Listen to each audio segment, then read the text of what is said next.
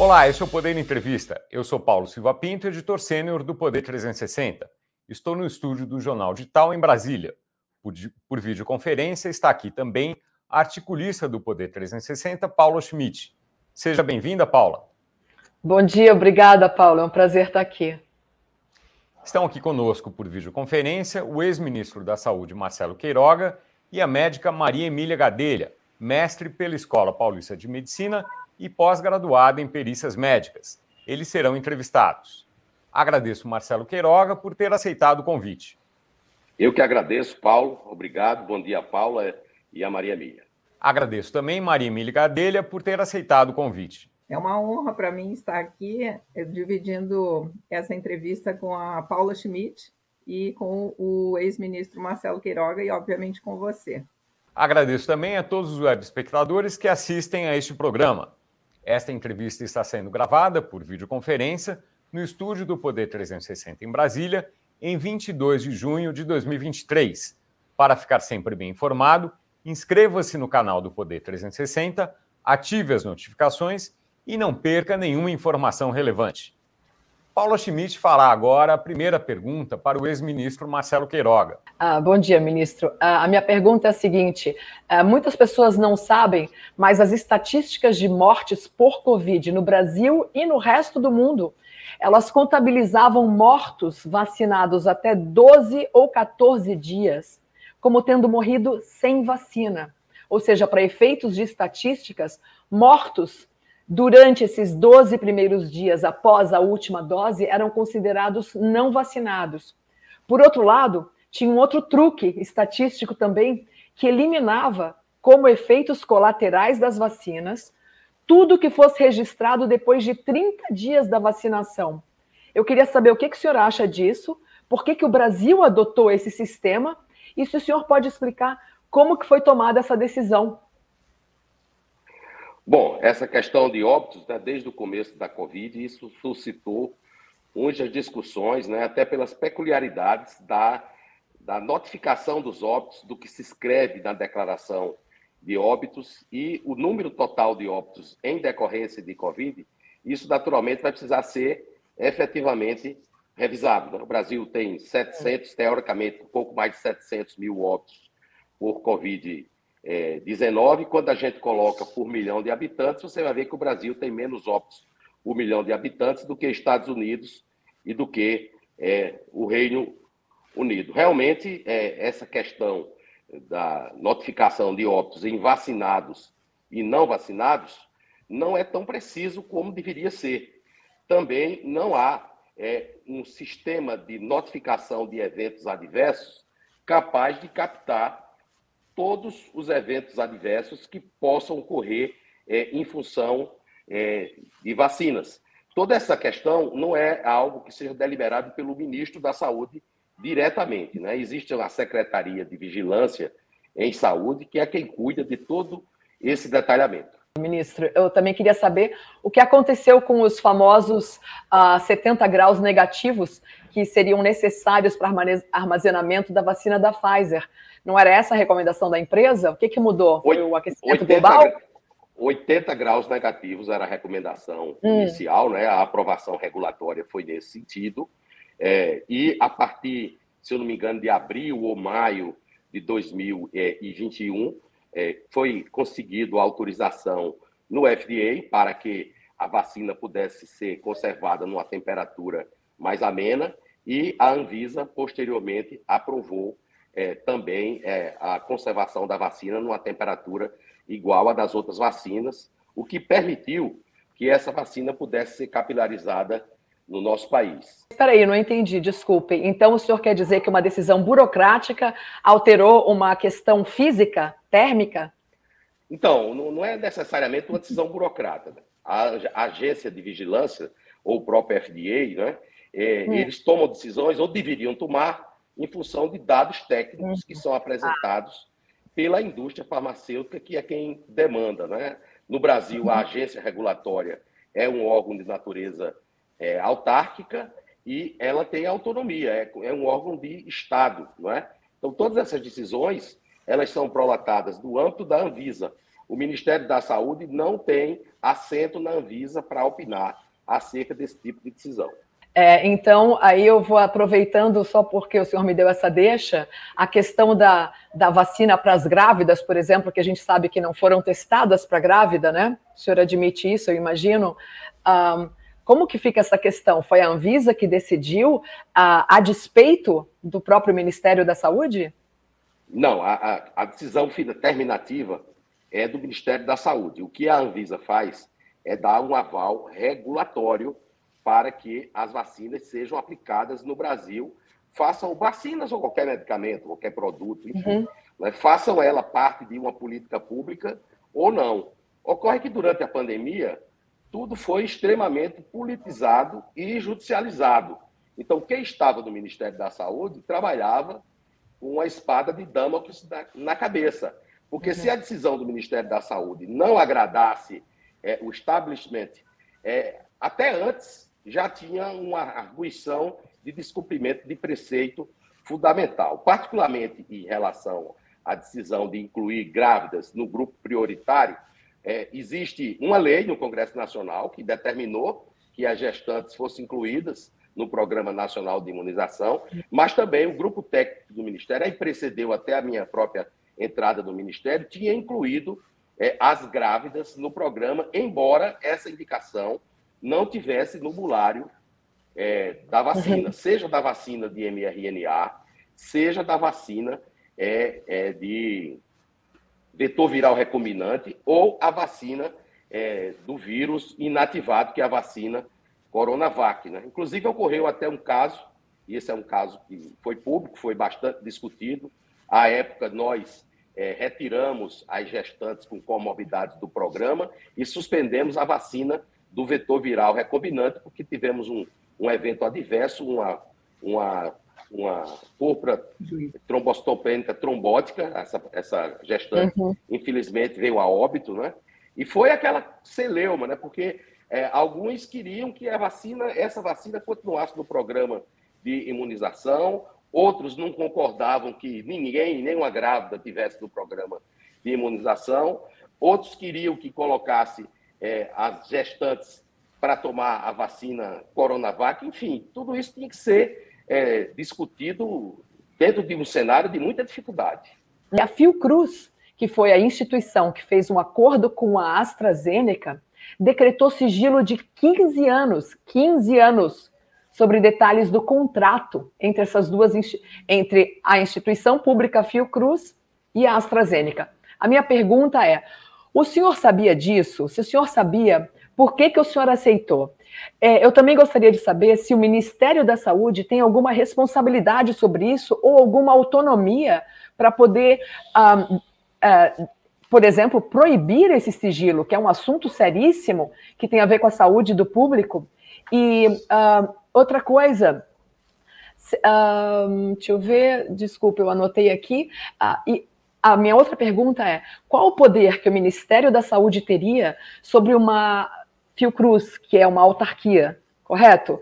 Ah, você, qual é, é, é, o poder de ingerência do Ministério da Saúde sobre decisões da Fiocruz? Bom, a diretoria da, da Fiocruz, ela é escolhida né, num processo eleitoral interno, né, se indicam nomes, e esses hum. nomes são ratificados é, pelo presidente da República. Né? Então, no caso da, da ex-presidente da Fiocruz, a professora Nise Trindade, primeiro ela foi nomeada pelo presidente Temer, depois ela foi nomeada é, pelo presidente Jair Bolsonaro. Naturalmente que a Fiocruz ela tem uma autonomia é, funcional e as tratativas que a Fiocruz fez com o laboratório AstraZeneca e a Universidade de Oxford, né? Que foi quem Isso. realmente desenvolveu a pesquisa, são tratativas que foram realizadas por biomanguinhos. Aquilo não é algo que o Ministério da Saúde participou diretamente. O Ministério da Saúde financiou é, é, o acordo de transferência de tecnologia. Porque essas três tecnologias, a aposta do Ministério da Saúde foi na vacina da AstraZeneca, Universidade de Oxford, e a transferência tecnológica. E isso resultou em uma vacina com um perfil de custo-efetividade muito interessante para o sistema de saúde brasileiro. Para você ter uma ideia, a vacina da, é, dessa dessa transferência tecnológica, custava para o Ministério da Saúde cerca de 4 dólares a dose, enquanto a vacina da tecnologia mRNA em torno de 12 dólares e 50 a dose. E a vacina Coronavac, 10 dólares. Então, se nós pegarmos do ponto de vista de custo-efetividade, essa vacina é uma vacina custo-efetiva. E não há, a Maria Emília pode me ajudar, que é especialista no assunto, não há, eu desconheço, nenhum, nenhum estudo randomizado comparando Pfizer com AstraZeneca e com é, a vacina do vírus inativado, de tal sorte que são comparações indiretas que não têm o poder de aferir sequer é, a não inferioridade de uma vacina em relação à outra, uhum. sequer a superioridade. Então, na realidade, o que há e o que houve foi que a vacina americana ela prevaleceu no mercado e praticamente matou a vacina da AstraZeneca. Eu não diria a você que a vacina Pfizer é mais segura do que a vacina AstraZeneca. E talvez ela seja mais segura em públicos que, em tese, a vacinação não seria mandatória. Isso é uma opinião pessoal minha. Uhum, interessante. Posso falar? E hoje essa tecnologia ela foi praticamente sepultada. Ou seja, todo aquele investimento para recuperar a capacidade do nosso complexo industrial de saúde, ele foi para onde? Foi para a lata do lixo. Por que, ministro? Porque não se aplica mais a vacina. Você, você pega, Paulo, por exemplo, a partir de agosto, esses especialistas que ficavam na televisão o tempo inteiro concedendo entrevistas, começaram a reclamar por vacinas atualizadas, as chamadas vacinas bivalentes. Aí eu pergunto a você, a população que já estava um pouco resistente a buscar as salas de vacinação, iam buscar a sala de vacinação para tomar uma vacina desatualizada? Ditas pelos mesmos especialistas que são defensores é, entusiásticos das vacinas?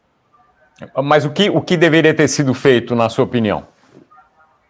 O que, na minha opinião, nós deveríamos ter seguido agora o ano de 2023 é, com uma estratégia é, menos abrangente de vacinação. Eu não vejo, sinceramente, eu não vejo é, uma indicação de se instituir uma política pública para aplicar vacinas em crianças de seis meses a quatro anos. Tampouco vejo que haja um respaldo técnico, científico sólido para aplicação de doses de reforços é, em, a, em adolescentes e em crianças de 5 a 11 anos. A minha opinião é uma opinião semelhante ao que a própria Organização Mundial da Saúde recomendou e o que países como a Inglaterra está fazendo, como a Alemanha está fazendo, a Suécia, a Suíça, isso não se confunde com o discurso anti-vax.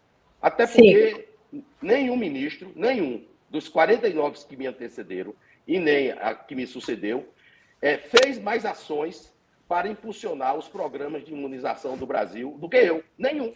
Desculpe interromper, ministro, só um pouquinho, só para ficar claro, o senhor não está recomendando vacina para crianças menores de seis anos, o senhor está desencorajando, inclusive, é isso? É uma opinião pessoal minha, eu não Sim, vejo necessidade de uma política pública é, uhum. nesse sentido. É, eu gostaria de fazer uns, uns aportes, né? É, primeiro, que as, essas novas vacinas, que esse termo vacina nunca deveria ser tabu, nós temos que discutir sobre qualquer assunto que impacte a saúde da população, né?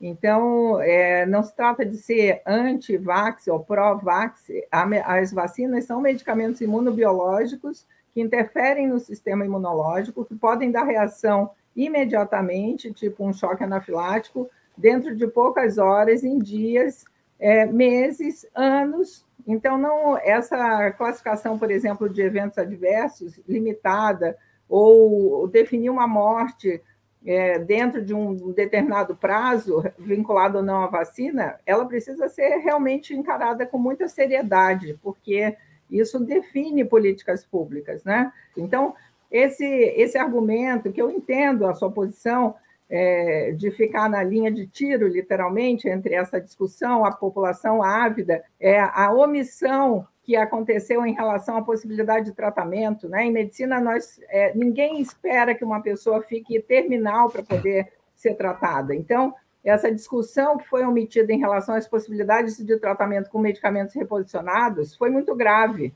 Né? Então, essa definição toda foi muito problemática. E eu acho que teria sido resolvido muito simplesmente. Simplesmente era chamar a rede nacional, instituir um grupo que avaliasse seriamente a segurança desses produtos.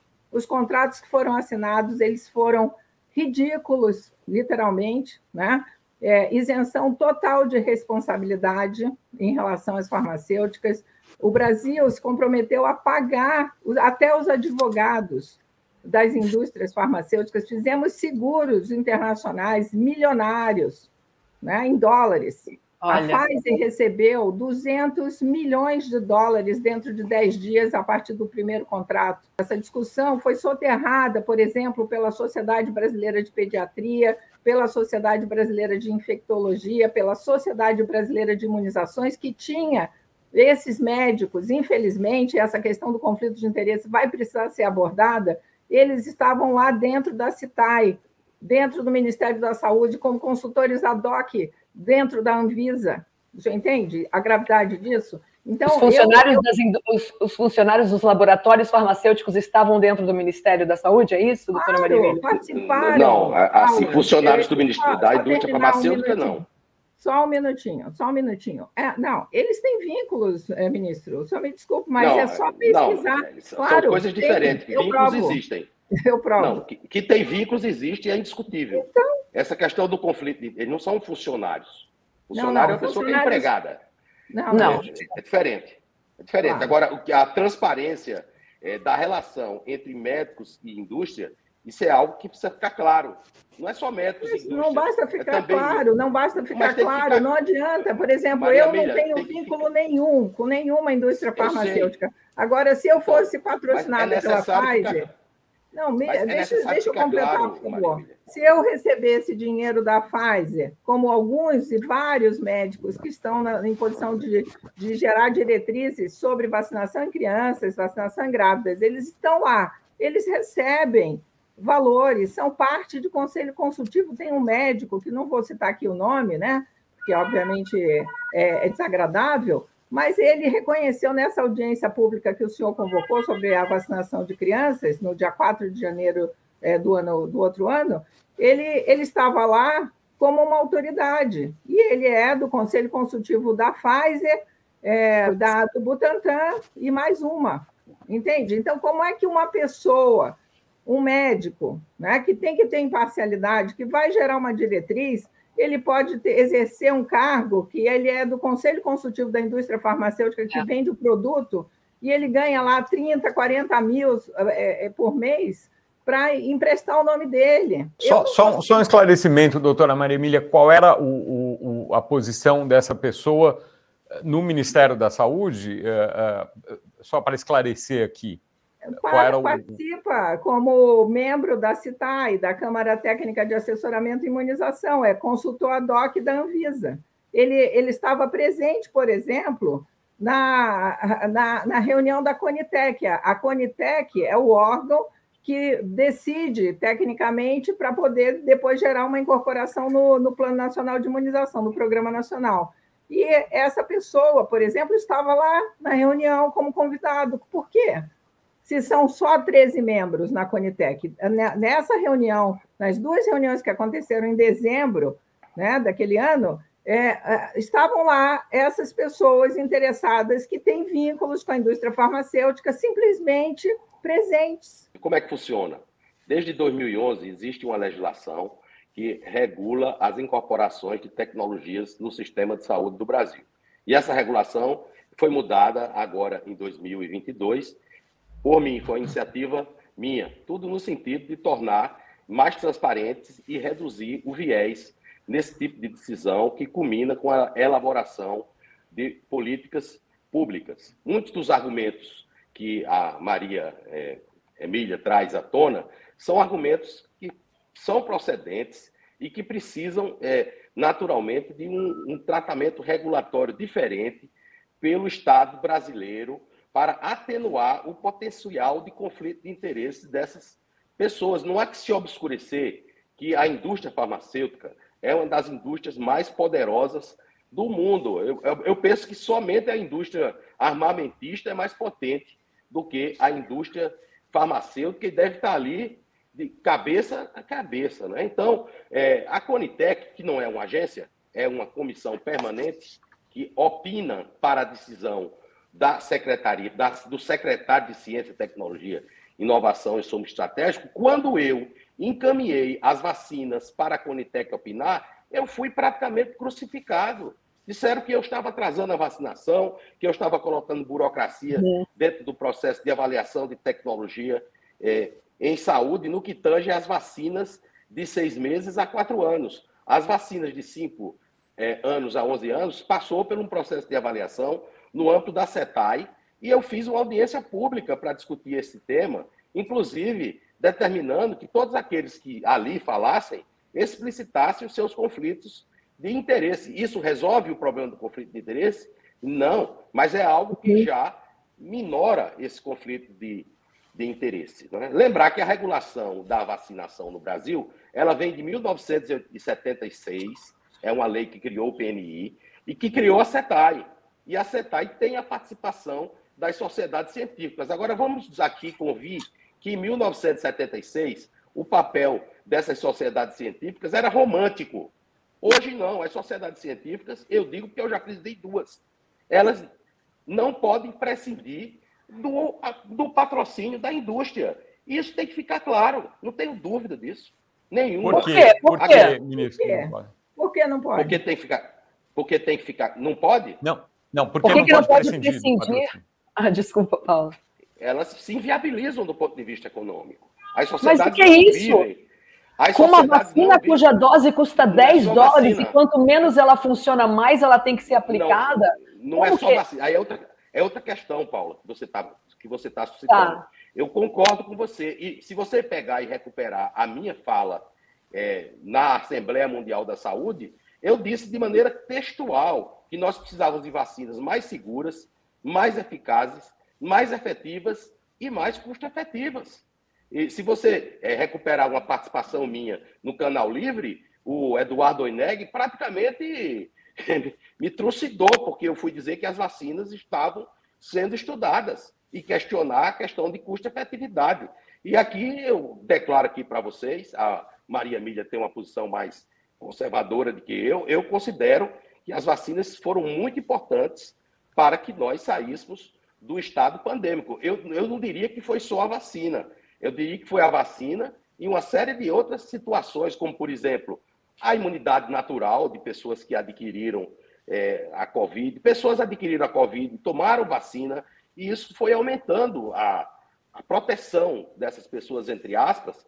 Eu sei que nós, eu, ministro da Saúde, talvez tenha sido o único ministro da Saúde do mundo que teve a coragem de encerrar essa emergência de saúde pública de importância nacional um ano antes da recomendação da OMS, para acabar com a farra das compras sem licitações.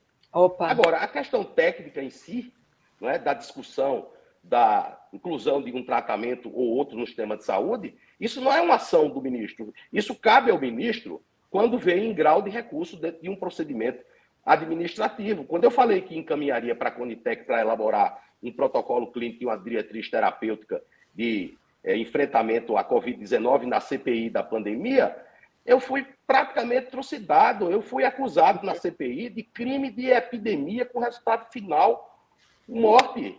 E quando eu assumi o Ministério da Saúde, morreu, em média, 3.600 pessoas por dia. Vamos admitir que todos sejam por Covid, ou pelo menos eram notificados como tal, e quando eu saí do Ministério da Saúde, era menos de 100 pessoas. Ou seja, o que eu fiz funcionou. Tanto que hoje a gente vive num cenário diferente, a despeito da equipe de transição querer restituir a chamada emergência de saúde pública de importância nacional. O que, que o senhor tem a dizer sobre as importações de insulina um, sem aprovação da Anvisa. Elas estão sendo importadas, se não me engano, da China. Ah, foram comprados mais de, sei lá, milhões de doses e acho que a compra foi de mais de um bilhão de reais. O senhor tem algo a dizer sobre isso, ministro? Se eu, se eu fosse o ministro e estivesse fazendo isso, né? Você já sabe o que ia acontecer, né? Uhum. Está aprovando é, insumos que não têm aprovação da Anvisa, etc. Né? Isso aí são as insulinas é, análogas, né? porque é, a, a, insulina humana não é o problema, é, é, a insulina análoga. E há realmente um monopólio, um oligopólio, ou praticamente um monopólio dessas insulinas na mão de dois laboratórios. Né? Então, o TCU também participa dessas tratativas. É um cenário muito complexo, que é necessário que a gente fortaleça o nosso complexo industrial da saúde de uma maneira inteligente, não através de PDPs que demoram uma década para ser concluída e depois que conclui, a inovação que foi incorporada já não é mais inovação nenhuma, porque já tem outra que chega aí que a pressão para incorporar é brutal. Mas então uma compra assim de, de insulina sem a aprovação da Anvisa, qual a garantia que, o, que um diabético que usa insulina tem com relação a esse medicamento? Pois é, eles alegam que no país de origem dessa insulina, a autoridade regulatória aprova, né? E, hum. e, o preço, né? Porque praticamente tem um ou dois, né? E isso, isso vai ao TCU, porque se faz os processos é, licitatórios e as partes que são contrariadas ingressam no Tribunal de Contas da União. Então acaba isso sendo, é, vamos dizer assim, né? Não é sede judicial o TCU, mas acaba sendo judicializado. É muito difícil você lidar é, como autoridade administrativa, toda hora, com, seja com essa judicialização formal, seja através é, da intervenção do Tribunal de Órgãos de Controle, como o Tribunal de Contas da União. Eu acredito que esse, essa, esse debate ele precisa ser feito. Né? Uhum. É, como eu disse, vacina não deveria ser tabu. Nós temos pois que é. ter liberdade para discutir de forma imparcial e com declaração, e aqui eu deixo o meu protesto, a presença de médicos com vínculos pesados com a indústria, e eu discordo frontalmente do, do ministro Queiroga, nesse sentido, não basta transparência, porque se eu chegar, eu for patrocinada, por exemplo, pela Pfizer, e eu vou chegar lá para defender a inclusão do produto da Pfizer para criança, é, eu, a minha opinião não é imparcial, não basta que, eu, que as pessoas saibam Isso. que eu sou patrocinada. Né? Por exemplo, tem uma médica do, da Fiocruz, que é uma senhora que entrou para a Academia Nacional de Medicina, algo assim, e ela é patrocinada, e ela nunca declara os conflitos de interesse. Eu pesquisando ah, os materiais dela, está lá. Então, quer dizer, como é que eu não eu acho isso totalmente antiético do ponto de vista médico. O médico tem que ter imparcialidade, ele tem que buscar estudar e ele tem que fazer o melhor pelo paciente. É assim uhum. que deve ser a medicina limpa, né? Então, eu, eu realmente acho que essa situação ela precisa de uma análise e uma intervenção cirúrgica, porque não vamos, não é possível aceitar eh, com essa pressão e o que o ministro falou, as sociedades não vivem sem, sem patrocínio da indústria farmacêutica. Por que não, ministro? Eu sou presidente de uma sociedade médica e nós não temos patrocínio, vive dos custos, vive da anuidade dos associados. No modelo que as sociedades maiores funcionam, é impossível viver só de anuidade de associado, porque é uma estrutura grande. É? Agora, tem que deixar essas relações de uma maneira muito clara, transparente. As pessoas têm que saber quais são os valores ali que são defendidos. Está claro essa relação. E quem tem conflito de interesse com a indústria não pode participar das decisões deliberativas, de forma alguma. O que não impede das pessoas participarem discutindo o tema. Pode discutir o tema. Até porque é. quem demanda para a Conitec, quem demanda, na maioria das vezes, é a própria indústria.